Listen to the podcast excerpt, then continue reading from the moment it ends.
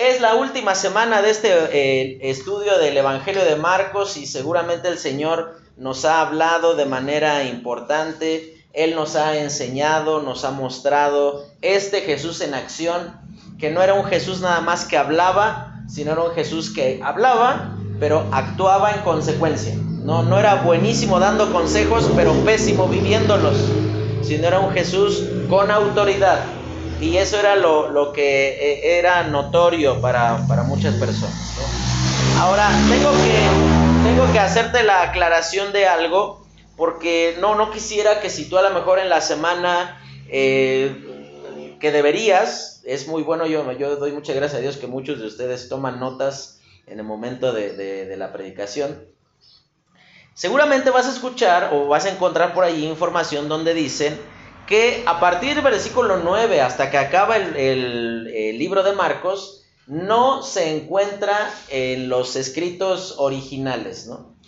Partiendo de lo siguiente, que esa bendita frase que suena muy sofisticada, escritos originales, no hay como tal un escrito original que pueda ser tomado como base para toda la escritura. ¿A qué me refiero con esto? No, no, no es que hay una copia guardada en un museo o en una oficina en donde podamos saber que ese es el escrito eh, eh, eh, en donde con su puño y letra plasmó la voz de Dios Marcos. No lo hay. Lo que tenemos son copias con una mayor antigüedad que otras. Pero eh, lo que nos lleva a entender que necesitamos seguir estudiando la palabra de Dios, eh, a, pesar de la opinión, y tenemos que entenderlo así, es la opinión de alguien. No, no, eh, no podemos decir que Dios le dio una visión a alguien y nos dijo, no estudien Marcos del 16 al 9, porque, 16, 9 al 20, porque este va, no, no es inspirado. No, no, no, no podemos decir esto Seguramente estos versículos Dios va a hablar a nuestra vida y confiamos en algo, que el mismo Dios que inspiró la Biblia es el mismo Dios que la ha preservado. Es el que la ha guardado en integridad para que llegue hasta nuestros días y por esa razón lo vamos a estudiar. Porque confiamos que nosotros no somos quien para determinar qué sí y qué no fue inspirado, sino confiamos por la gracia de Dios que Él nos ha de sostener para eh, entender que su palabra es enseñándonos en este momento. Muy bien. Este Jesús en acción, el último tema de este Evangelio es que Jesús actuaba y sigue actuando hoy.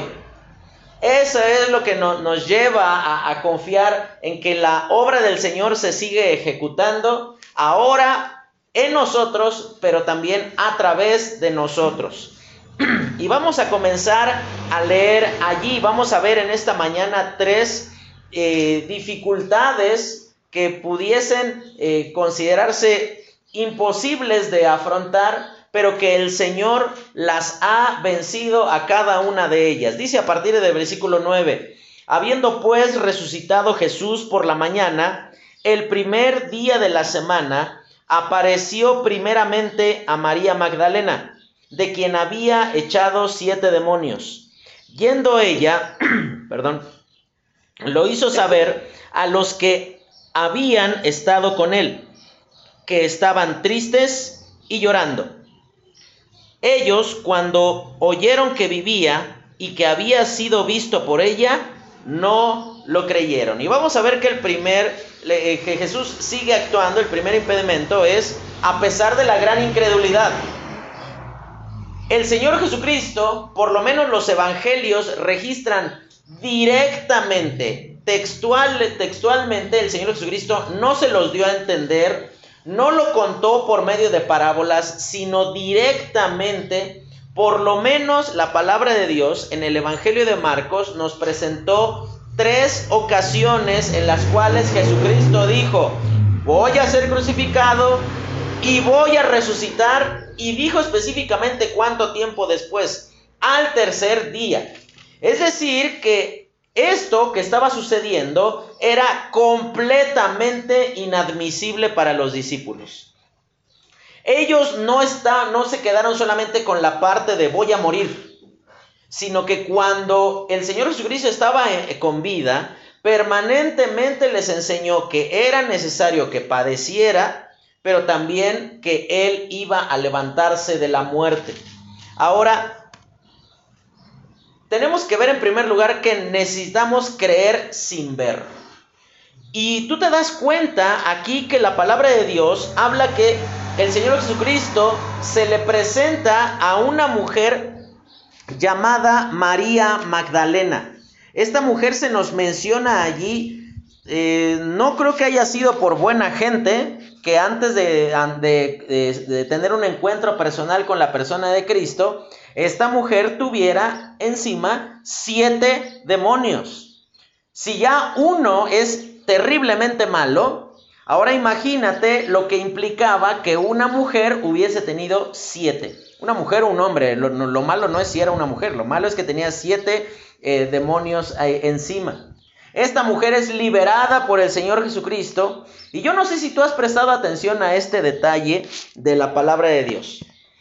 ¿Alguna vez te pusiste a pensar en la cantidad impresionante que de endemoniados que aparecen eh, cuando comienza el ministerio de nuestro Señor Jesucristo?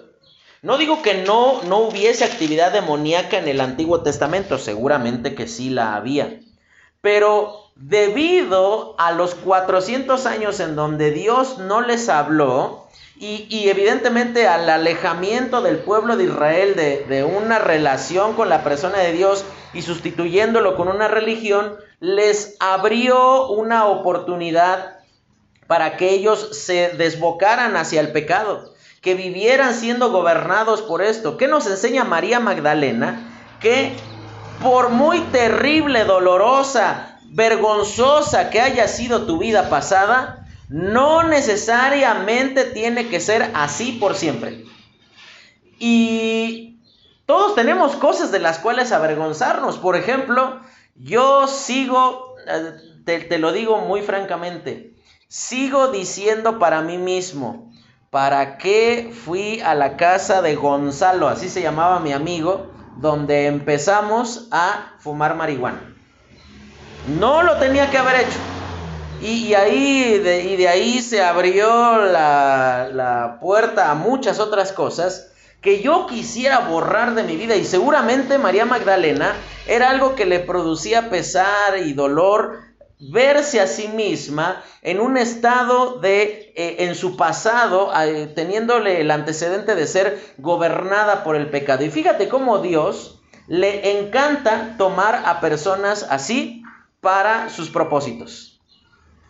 Sí, Dios también toma a personas muy morales, muy correctas, muy dignas, muy limpias en su proceder, pero tú también te vas a dar cuenta cómo Dios toma a personas con un horrible pasado. Así que yo no sé cómo haya sido tu vida antes de Cristo, pero María Magdalena nos enseña que haber sido ah, o haber estado alejado y gobernado por el pecado en el pasado no nos excluye de ser usados por el Señor en el presente. Y esta es una bendita verdad que consuela y anima nuestro corazón. Que su gracia es mayor que mis pecados. Que su bondad es mucho más abundante, más profunda que mi maldad y por esa razón Él se merece toda la gloria permanentemente de nuestra vida, porque nos toma y nos lleva a vivir de una manera completamente diferente. Pero dice que María Magdalena va y les, les dice que el Señor, ella vio al Señor. Y dice que ellos no creyeron. Y vemos que cuando la incredulidad ha ganado ventaja en nuestro corazón, nada será lo suficientemente asombroso para venir rendidos ante el Señor. Estos hombres y mujeres que seguramente eh, estaban ahí reunidos, estaban dolidos, estaban eh, no entendiendo por qué el Señor murió. Seguramente Pedro estaba todavía llorando la amargura de, de haber negado al Señor Jesucristo. Seguramente todos ellos sentían la vergüenza de haber dejado solo al Señor Jesucristo ahí en el huerto seguramente ellos se sentían muy, muy mal por toda esa situación. Pero tenemos que aprender a diferenciar que nuestras emociones no pueden determinar o no deben determinar la condición espiritual en la cual tú y yo nos encontramos. ¿A poco no te ha pasado que hay momentos de nuestra vida que circunstancias nos ponen en una gran tristeza o en un gran enojo o en una gran apatía y entonces eso directamente afecta nuestra vida espiritual? Nos hace ser eh, eh, personas alejadas del Señor, a tener una actitud incorrecta hacia Él. Por esa razón, hermano, tú tienes que entender que si en tu corazón hay un poco de incredulidad, pídele al Señor que vaya sanando esa, ese aspecto de tu vida. Y tenemos que entender cómo es que la incredulidad, eh, incredulidad perdón, opera. En primer lugar, la incredulidad es algo, algo que va ganando ventaja en nuestros pensamientos. Porque seguramente los discípulos, ellos estaban todos escondidos y vamos a ver más adelante, dice que estaban llorando y entristecidos. Seguramente ellos estaban pensando que todo se había terminado. Y a lo mejor ellos estaban cantando ahí, eh, como diría la hermana Laura Pausinas, Pausini, se fue, se fue. Y habrán estado como diciendo, ya, ¿y ahora qué vamos a hacer? El Señor Jesucristo murió, este, y ahora van a venir por nosotros. Y seguramente tenemos que entender que las causas de su temor estaban bien fundadas. No, no, no tenían persecución imaginaria, no. Tenían motivos para tener miedo. E, esa es la verdad. Pero el hecho de que lo, que nosotros pensamos, tenemos que aprender, hermano, a distinguir que lo que yo pienso no necesariamente es verdadero. Y, y, eso es muy difícil afrontarlo porque lo primero que tiene que cambiar en mi vida y en mi corazón es mi manera de pensar para que entonces yo me comporte de una manera correcta delante del Señor. Y por esa razón dice el Señor, eh, perdón, el apóstol Pablo en el, el libro de Efesios capítulo 4, dice, y revestidos del Espíritu del Señor, y dice, ¿dónde? En vuestra mente. Es decir, que cuando Dios gobierna mis pensamientos, entonces naturalmente eso me va a llevar a tener una actitud emocional y, una, y acciones completamente diferentes. Los discípulos sí estaban muy tristes, sí tenían razones válidas para tener miedo, pero eso no era justificante para que ellos cuando María Magdalena se presenta y les dice, he visto al Señor, ellos dice, no le creyeron. Es muy interesante la forma en la que está construido gramaticalmente en el texto original.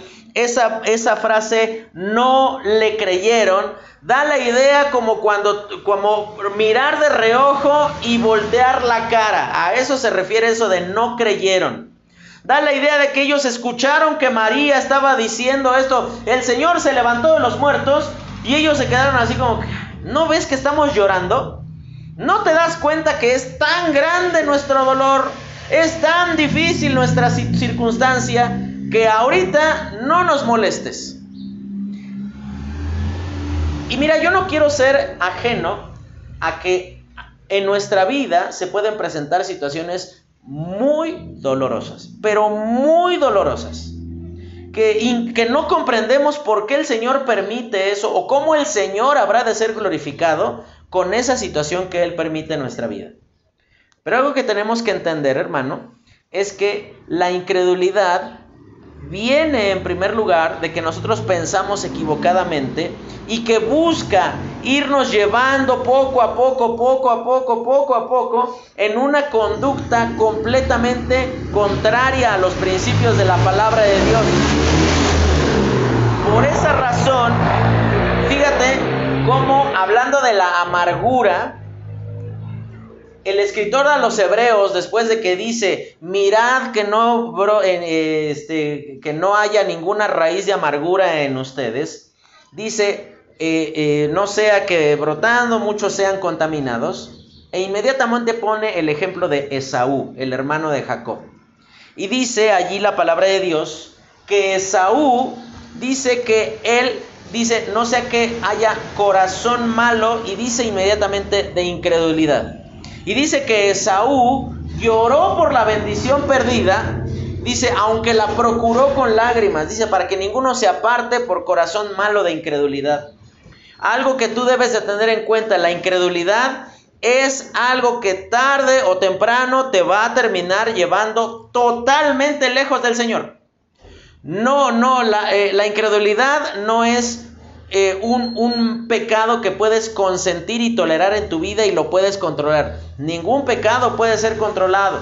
Tú tienes que entender que el dolor mal enfocado, como dice aquí, puede ser peligroso porque nos hace ser necios a la obra del Señor. Ellos pensaban que era más importante llorar que estar pendientes de, ver el cumplimiento de las promesas del Señor.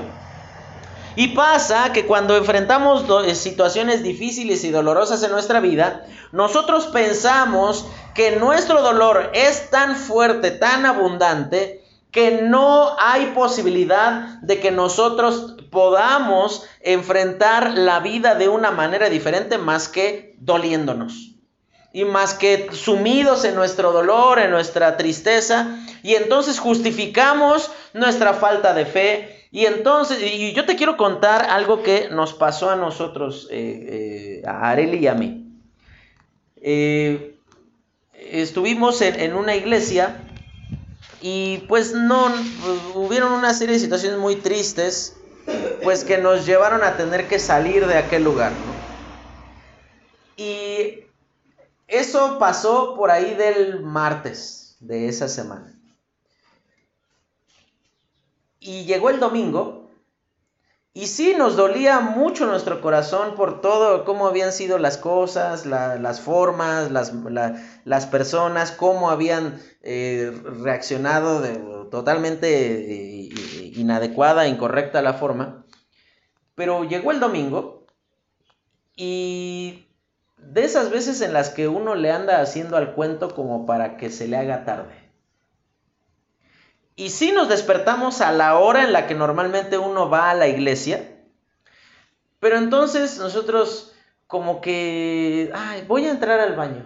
Y cada uno se tardó un buen rato y salimos y nosotros estábamos así como que, es que ya se nos hizo tarde. Entonces, no, pues hoy, eh, hoy no vamos a ir. Y pasó una semana más y a la semana siguiente también. Ahora el pretexto, porque era un pretexto, después fue, pero ¿y a dónde vamos a ir? O sea, ¿a, dónde vamos ahora a la iglesia? Y tampoco fuimos ese domingo a la iglesia. Hasta que a mitad de semana, finalmente los dos, y cuánta misericordia del Señor, llegó un punto donde fuimos siendo incomodados por el Señor en nuestra vida, donde decíamos, no, o sea, esto está mal. O sea, no, no, no podemos por la nuestra justificada tristeza y nuestro, nuestro dolor, estar teniendo una actitud de decir, no, ahorita es tiempo de, denme un tiempo para mí, como muchas veces aplicamos de necesito estar solo, necesito un tiempo para mí. No, hermanito, cuando el dolor se presenta no necesitas estar solo, necesitas estar con el Señor. Eso es lo que tu alma necesita. Necesitas venir al Señor, confiar en las promesas que Él ha dado para la circunstancia particular que tú estás enfrentando. ¿Y cuál era la promesa que el Señor había dado? Perdón. La promesa que el Señor había dado para el momento particular que estaban viviendo los discípulos, yo me voy a levantar de la muerte. Esa era su promesa. Y lo peor, era una promesa que ya estaba cumplida, que ya estaba realizada. Pero tenemos que ver en segundo lugar, dice el versículo 12, pero después apareció en otra forma a dos de ellos que iban de camino yendo al campo. Ellos fueron y lo hicieron saber a los otros y ni aún a ellos creyeron. Finalmente se apareció a los once mismos. Finalmente se apareció a, los once mismos. Eh, estando ellos sentados a la mesa y les, les reprochó su incredulidad y dureza de corazón porque no habían creído a los que lo habían visto resucitado. Algo que, tú y yo debemos de tener permanentemente en consideración es que la palabra de Dios nos enseña con toda claridad la necesidad profunda que tú y yo tenemos de ser enseñados y ser gobernados por lo que el Señor ha prometido. Fíjate que ahí narra un evento que el libro de Lucas lo describe con mucho detalle. Ve conmigo por favor al libro de Lucas en el capítulo 24. Dice el versículo 13, y he aquí, dos de ellos iban el mismo día a una aldea llamada Emaús. Y dice que estaba a 60 estadios de Jerusalén. E iban hablando entre sí todas aquellas cosas que habían sucedido. Sucedió que mientras hablaban y discutían entre sí, Jesús mismo se acercó y caminaba con ellos. Mas los ojos de ellos estaban velados para que no le conociesen. Y él les dijo, ¿qué pláticas son esas que tenéis entre vosotros mientras camináis? ¿Y por qué estáis tristes? Respondiendo uno de ellos que se llamaba Cleofas, le dijo, ¿eres tú el único forastero en Jerusalén que no has sabido las cosas que en ella han acontecido en estos días? Y él eh, dice, versículo 19, ¿qué cosas? Y ellos le dijeron de Jesús Nazareno, que fue varón profeta, poderoso en obra y en palabra delante de Dios y de todo el pueblo, y cómo le entregaron los principales sacerdotes a nuestros gobernantes a sentencia de muerte y le crucificaron. Pero nosotros esperábamos que Él era el que había de redimir a Israel, y ahora además de esto, hoy es ya el tercer día que esto ha acontecido. ¿Te das cuenta? No eran ignorantes de los tres días. Pero fíjate cómo continúa. Aunque también nos ha asombrado unas mujeres de entre nosotros, las que antes del día fueron al sepulcro y como no hallaron su cuerpo, vinieron diciendo que también habían visto visión de ángeles quienes dijeron que él vive. Y fueron algunos de los nuestros al sepulcro y hallaron así como las mujeres habían dicho, pero él, pero a él no le vieron. Y fíjate la respuesta de Cristo. Oh insensatos y tardos de corazón para creer todo lo que los profetas han dicho. No era necesario que el Cristo padeciera estas cosas y entrara en su gloria, y comenzando desde Moisés y siguiendo por todos los profetas, les declararon por las escrituras lo que de él decían. Llegaron a la aldea donde iban y él hizo como que iba más lejos, mas ellos le obligaron a quedarse, diciendo, quédate con nosotros porque ya es tarde y el día ya ha declinado. Entró pues a quedarse con ellos y aconteció que estando sentado con ellos a la mesa, tomó el pan y lo bendijo y lo partió y les dijo. Entonces ellos les dio perdón. Entonces los ojos de ellos fueron abiertos y le reconocieron, mas él desapareció de su vista. Y se decían el uno al otro, no ardía nuestro corazón en nosotros mientras nos hablaba en el camino y cuando nos abría las escrituras. Y dice, y levantándose en la misma hora, volvieron a Jerusalén y hallaron a los once reunidos y a los que estaban con ellos y decían, ha resucitado el Señor verdaderamente y ha aparecido a Simón. Entonces ellos contaban las cosas que les habían acontecido en el camino y cómo le habían reconocido al partir el pan. ¿Te das cuenta? Aquí de estos dos de los que habla, es que el corazón, eh, eh, ellos tenían un problema, el corazón duro es un terrible problema, nos impide cumplir con la voluntad de Dios en nuestra vida diaria. El Señor Jesucristo se les aparece resucitado y ellos en lugar de tener una actitud de inmediatamente ir, Él les había dicho, voy a verlos en Galilea, ellos empiezan a tener dudas como que, pero sí será el Señor. Y mira, tenemos que mirar eh, las cosas con la misericordia suficiente. ¿Sabes una cosa? Nosotros hubiéramos hecho exactamente lo mismo. Nosotros hubiéramos dudado igual de, de lo que las mujeres dijeron, de lo que otros discípulos dijeron. ¿Sabes? Necesitamos creer para ver.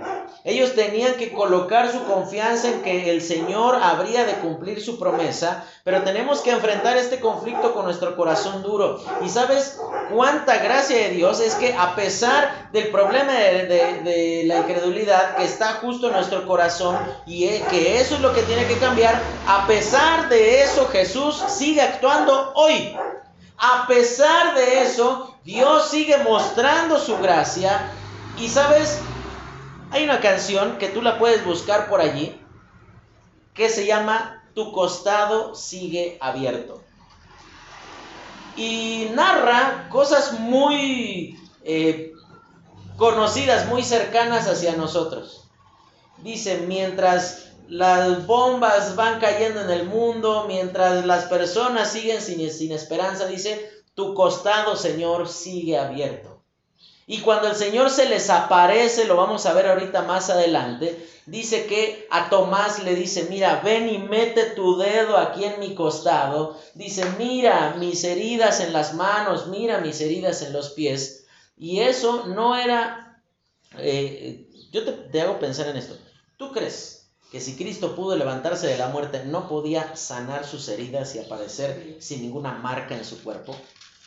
Pero sabes que en la eternidad podremos reclinarnos ante las heridas de nuestro Señor Jesucristo. Dice, por estas heridas estamos aquí. Porque tu cuerpo fue roto, Señor, podemos estar en pie ante ti. Y por esa razón, hermano, es que tu corazón tiene que cambiar. Ese corazón endurecido, en donde eh, nosotros decimos, o sea, sí el Señor dice que Él me va a proveer para mis necesidades, pero pues yo no veo su provisión. Yo creo que a lo mejor hablaba de en términos eh, emocionales. Sí, él me va a hacer sentir bien, pero no, o sea, proveerme para eh, arreglar mi carro, para pagar mi renta, para una situación de salud, para una necesidad que se está presentando, yo creo que el Señor eh, no sé si va a ser suficiente. ¿Sabes una cosa? El problema de la incredulidad está justo en tu corazón.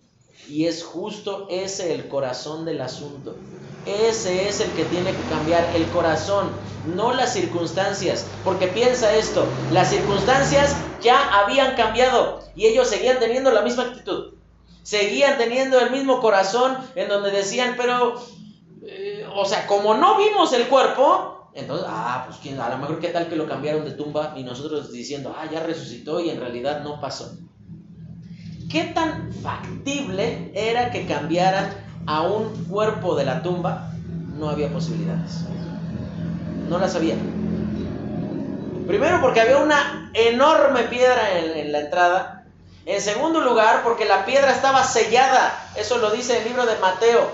La piedra estaba sellada, así que cualquiera que rompiera ese sello estaba violando la ley de Roma y era digno de muerte. Porque el sello, ¿sabes qué imagen tenía? La imagen del César.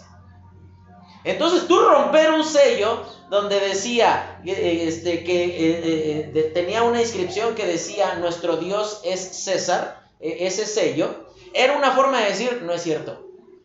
¿Quién en su sano juicio se iba a atrever a romper un sello puesto por el mis que, que representaba la misma autoridad del César. Nadie.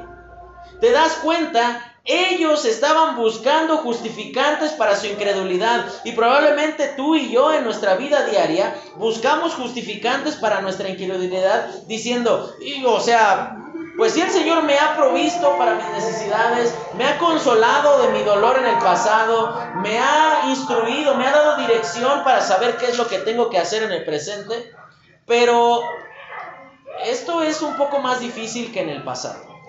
Esto es mucho más, más complejo. Mira, piensa en esto. Cuando tú pienses que la cosa que estás enfrentando, la circunstancia es muy dolorosa, muy difícil, y tú piensas que, bueno, ya hasta aquí llegamos, nos despedimos amigos, era demasiado bueno para ser verdad. Eh, yo quisiera compartirte un versículo que tengo permanentemente que repetirme durante la semana. Dice Romanos 8:32 lo siguiente. El que no escatimó ni a su propio Hijo, sino que lo entregó por todos nosotros, ¿cómo no nos dará también con Él todas las cosas? Mira, hermano, si tú piensas que tus circunstancias, Romanos 8:32, si tú piensas que tus circunstancias son muy difíciles de afrontar, piensa que la situación más difícil Cristo ya la hizo. Él murió por tus pecados y por esa razón dice, ¿cómo no nos va a dar también con Él todas las cosas? Tenemos a Cristo, Te lo repito porque no, no, no lo asimilamos a la primera. Tienes a Cristo. Todo lo demás es posible. Todo lo demás es realizable. Porque Dios lo imposible ya lo realizó. Entregó a su Hijo por mis pecados. Así que mi falta de trabajo, mi falta de salud, mis dificultades emocionales, personales, familiares, eh, cualquier situación, por, dolor, por difícil, por doliente que sea, no se compara con lo que Cristo ya solucionó. Él murió por mis pecados y por esa razón es que nuestro corazón tiene que cambiar. Y después de que Él dice ahí que les reprocha su incredulidad, da la idea, el reproche es, es, muy gráfica esta palabra porque da la idea de jalar la rienda a un animal. Es como que el Señor Jesucristo le está diciendo, a ver, ¿a dónde van? ¿Cómo? Para allá no es a donde tenían que dirigirse. ¿Por qué no creyeron? ¿Por qué no tuvieron la capacidad de doblegar su corazón? Tuvieron la necesidad de verme y tocarme para finalmente decir, ah, sí, el Señor resucitó. Los, puede ser muy difícil tus situaciones, hermano, pero guarda tu corazón de que no estés tú mismo alimentando una ocasión a la incredulidad en tu vida, donde por esa razón es que la palabra de Dios termina siendo menos efectiva en tu vida, no porque no tenga poder, sino porque nuestra incredulidad le, le quita el crédito a la suficiencia de la palabra de Dios, a la persona de Dios, y tratamos de explicar de múltiples razones aquello que solamente puede ser explicado por la gracia de Dios. Y después del reproche, dice ahí en el versículo 15, y les dijo, aquí no nos lo narra eh, el Evangelio de Marcos, pero en este momento ya están en el monte de donde es, eh, tomado el Señor Jesucristo para ascender a los cielos. No, no fue un sueño, fue algo que vieron con sus ojos. Y les dijo, id por todo el mundo y predicad el Evangelio a toda criatura. El que creyere y fuere bautizado será salvo, mas el que no creyere será condenado. Este versículo 16 es el versículo que los católicos tuercen para decir que si, por ejemplo, por esa razón, si un, niño nace muy enfermo, ¿cuál es la urgencia de los papás? Bautizarlo, ¿verdad? Y dicen, es que ahí dice, el que no fuera bautizado no será salvo. Pero fíjate cómo el mismo versículo eh, tira ese razonamiento, porque dice, mas el que no creyere, y no dice, el que no creyere y no fuera bautizado. ¿Te das cuenta? El bautismo no salva a nadie, es más, una manifestación pública. Por cierto, en febrero vamos a tener bautismo. Ahora sí, ya. No lo seguiremos pasando para después, para después, para después. Mes de febrero, vaya preparándose para dar testimonio público de su fe, si usted ha creído en Cristo. Así que vaya, vaya disponiendo ese tiempo. Muy bien, dice, el que creyere y fuere bautizado será salvo, mas el que no creyere será condenado. En segundo lugar, Jesús sigue actuando a pesar de las grandes dificultades. Vamos a ver que lo que Jesús le está pidiendo sí suena muy emotivo, sí, pero suena imposible. A todo el mundo, ¿en serio? Es algo que nosotros no hemos podido cumplir en nuestro tiempo. Cuán imposible era, cuán difícil era el mandato en los días de Jesús. En los días de Jesús no tenían aviones, no tenían autos. Lo más que tenían en el mejor de los casos eran barcos. Eran una, a lo mejor un, un burrito, un caballito. Y tenían sus pies para andar. Pero sabes una cosa, solo es posible ganar al mundo para Cristo si confiamos en que el Señor está con nosotros.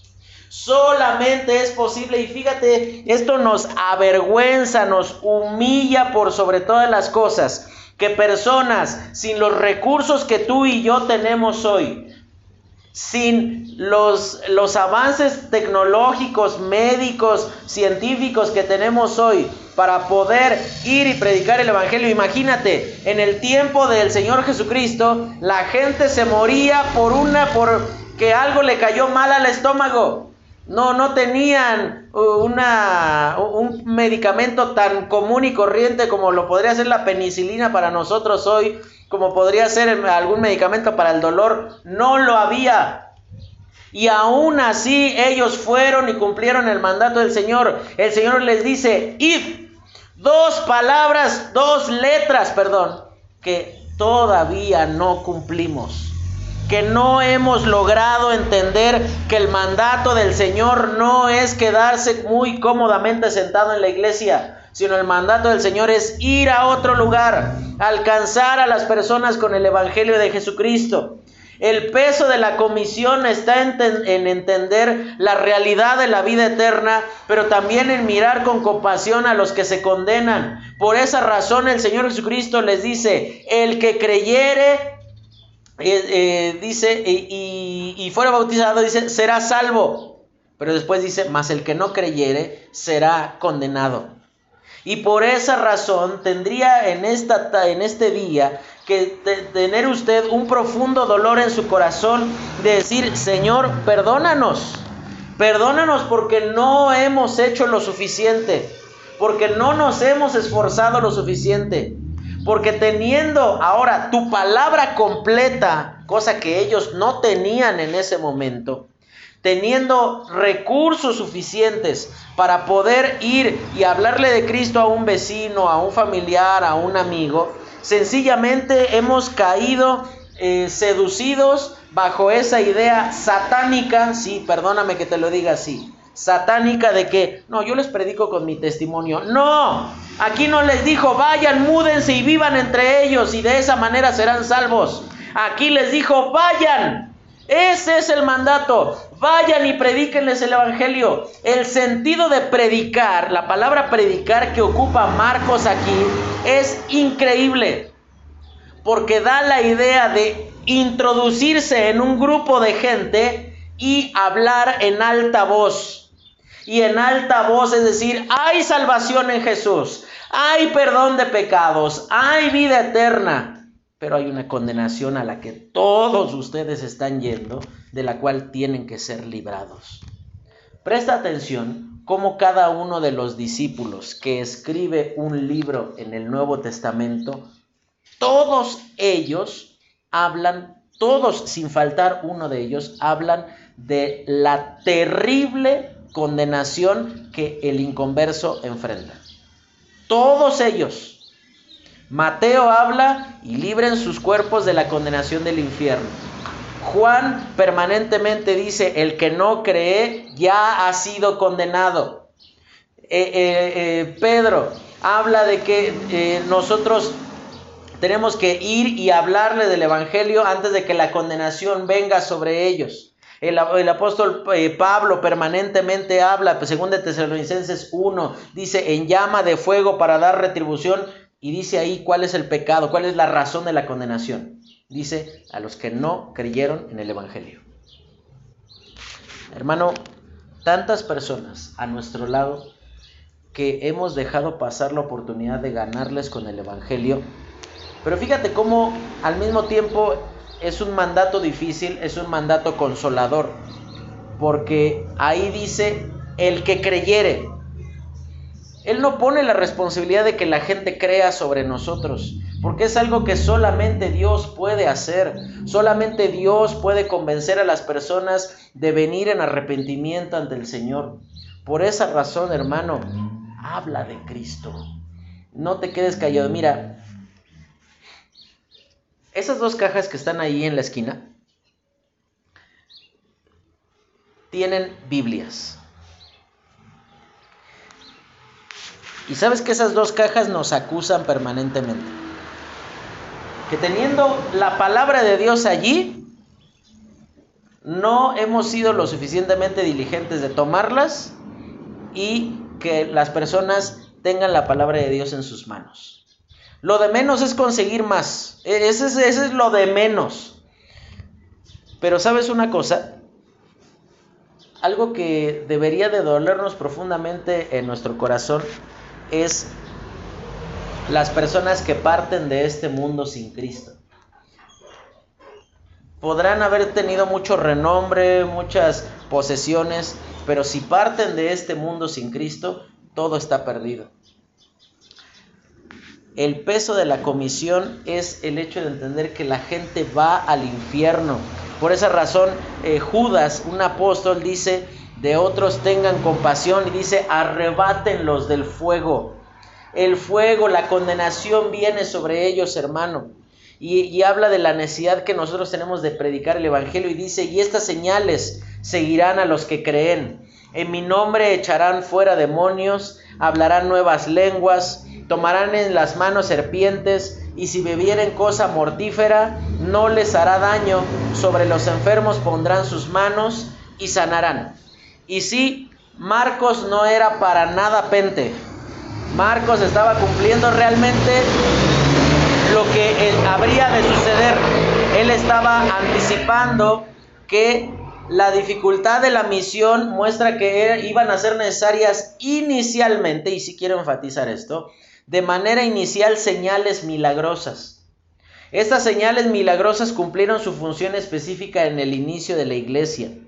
Era necesario mostrar el poder de Dios de esa forma para comprobar que era Dios actuando entre ellos y que no era una creencia más, que no era un Dios más, sino que era el Dios vivo y verdadero.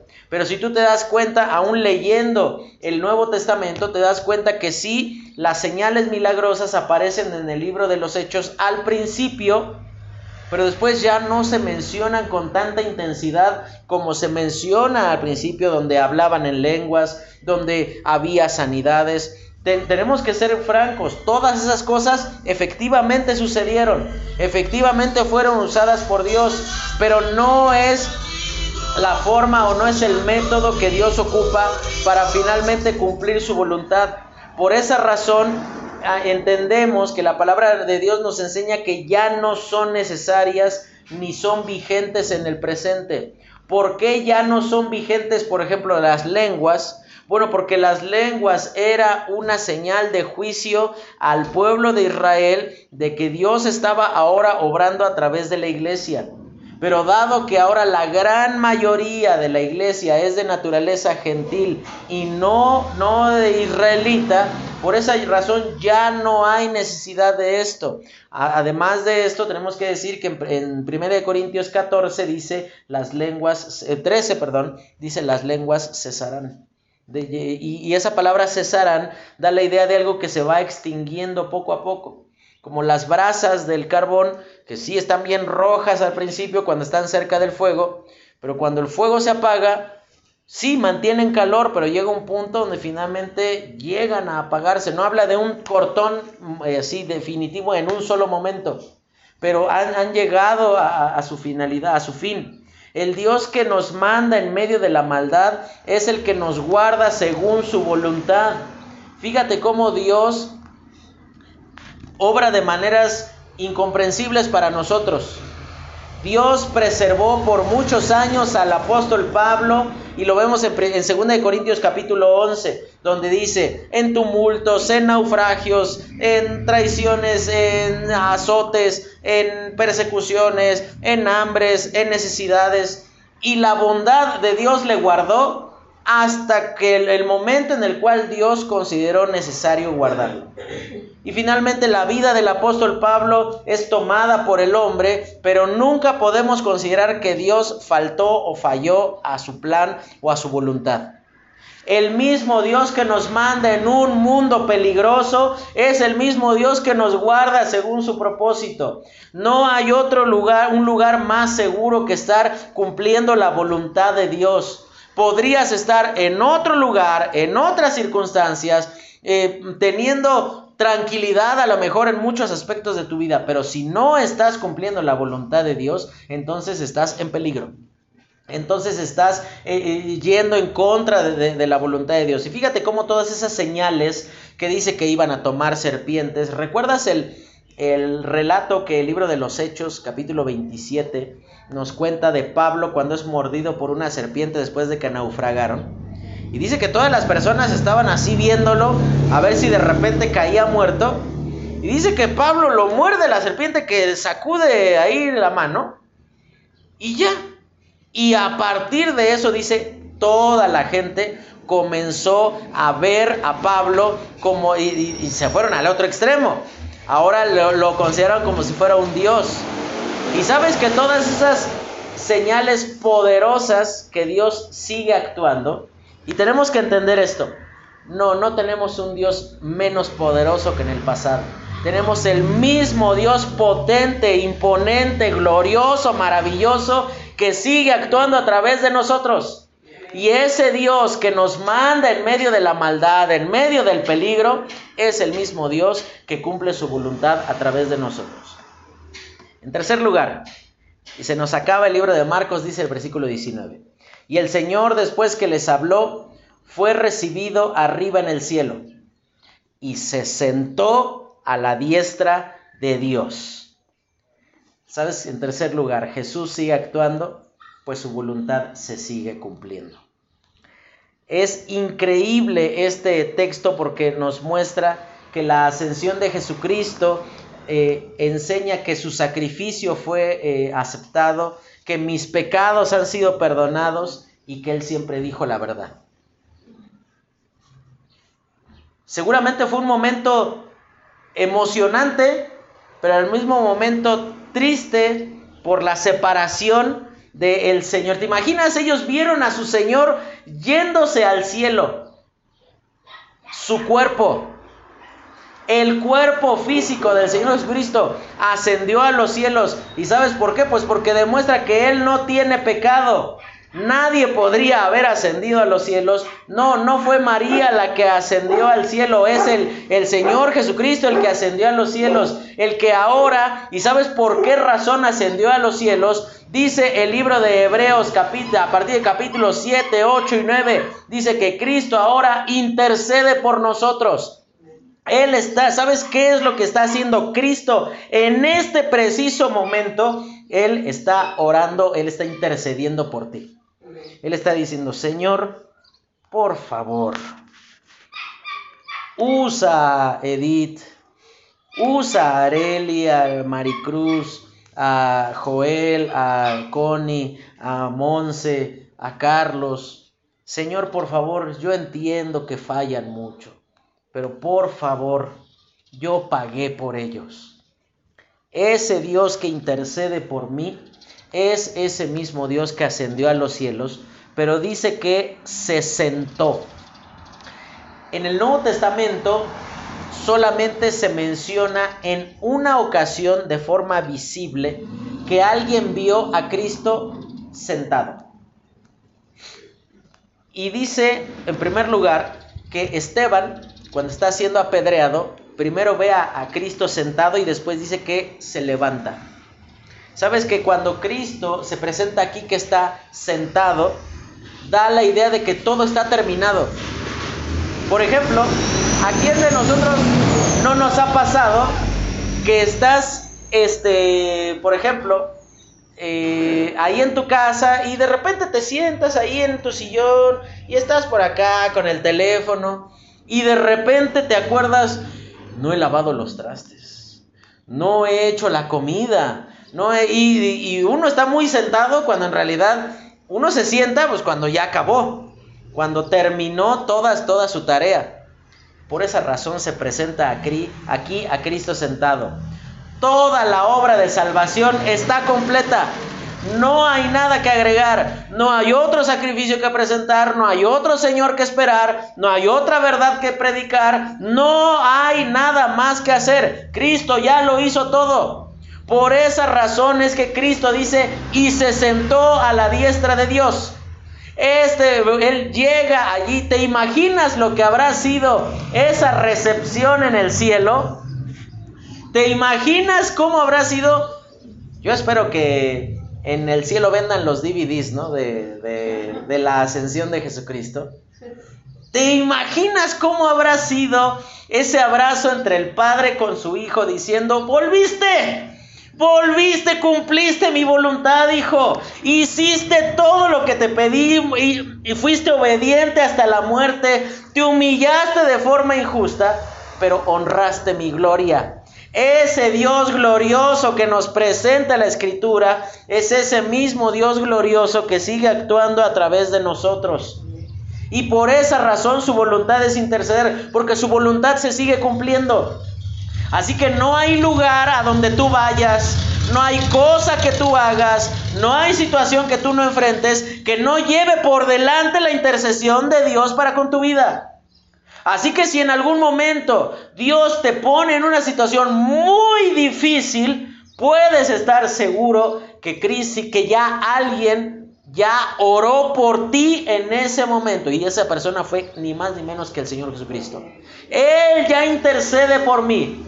Él ya sabe lo que yo voy a enfrentar y por esa razón me está sosteniendo poderosa y amorosamente con sus manos y Él está diciendo, mantente firme, sigue avanzando, sigue siendo testigo mío, porque yo ya estoy sentado, porque yo ya cumplí mi labor, ya no hay nada más que esperar, no hay nada más que hacer.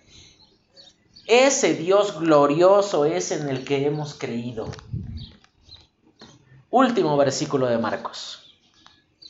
Y ellos, saliendo, predicaron en todas partes ayudándoles el Señor y confirmando la palabra con las señales que la seguían. Amén.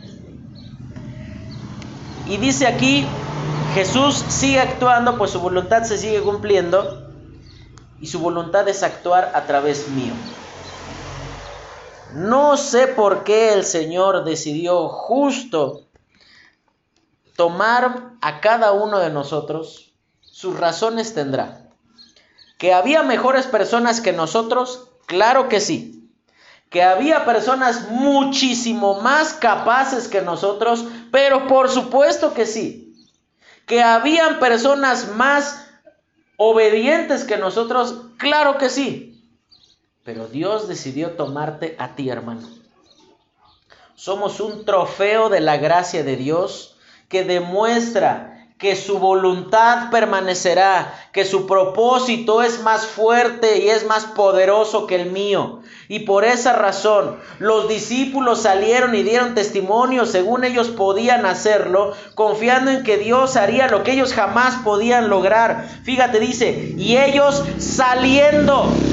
En ese momento comenzaron a dar testimonio de lo que Jesucristo hizo.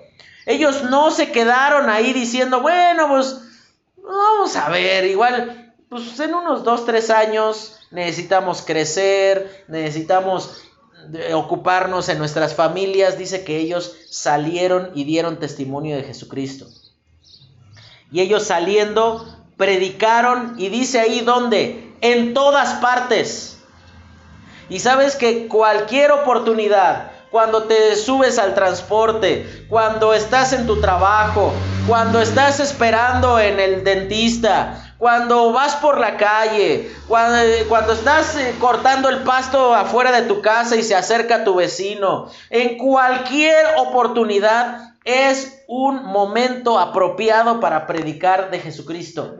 No, no, no, el, Evangelio no es nada más apropiado cuando hay campaña evangelística. El Evangelio es apropiado porque Cristo es apropiado, porque las circunstancias son apropiadas. El mundo se está perdiendo sin Cristo, hermano. Y dice, ayudándoles el Señor. Y de nada serviría que ellos salieron a todos lados si el Señor no les ayudaba. Nosotros damos tantas gracias al Señor que por año y medio hemos estado reuniéndonos aquí en este lugar. Y ha sido una montaña rusa de emociones tener la iglesia, ¿no? Empezó todo hermoso, bonito y ¡pum! montón de gente. Pero también el Señor no ha permitido que lleguemos a ser poquitos. Más poquitos que ahorita. En serio, más poquitos, muchos más poquitos. ¿eh? Y algo que consuela y anima nuestro corazón es que nosotros podemos venir, levantar la cortina, pero nosotros no podemos obrar en el corazón como seguramente su palabra ha obrado hoy en, tu, en tu vida. Yo no puedo hacer eso. Lo más que yo puedo hacer es escribir en un PowerPoint, abrir mi Biblia, prepararlo, pero yo no puedo hablar a tu vida. Eso solamente el Señor lo puede hacer. Y sabes que Jesús actuaba así para mostrarnos que su obra es la que siempre vencerá y permanecerá. La iglesia es la empresa más confiable del mundo. No, no Apple, no los bitcoins, no, la iglesia. Porque dice el Señor Jesucristo, ni las puertas del infierno podrán prevalecer contra ella. Así que hermano, te quiero contar una anécdota. El año pasado, 12 de diciembre, cayó en domingo. Y justo, tú sabes, se festeja a la Virgen de Guadalupe, ¿no? Una procesión inmensa de gente pasó aquí enfrente de la iglesia. Y justo cuando ellos estaban pasando, nosotros estábamos en el tiempo de los cantos. ¿Y sabes qué estábamos cantando? Obviamente nosotros no lo sabíamos, no sabíamos a qué hora iba a pasar. Es más, yo ni sabía que pasaban por aquí. Estábamos cantando Jesucristo basta.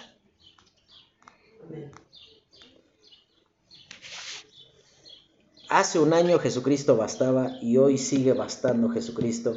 Y mañana seguirá bastando Jesucristo. Y hasta que el Señor nos llama a su presencia, Jesucristo es suficiente. Por esa razón dice, ayudándoles el Señor y confirmando sus palabras. Ese mismo Dios que te tomó, probablemente eras una María Magdalena, probablemente eras un apóstol Pablo.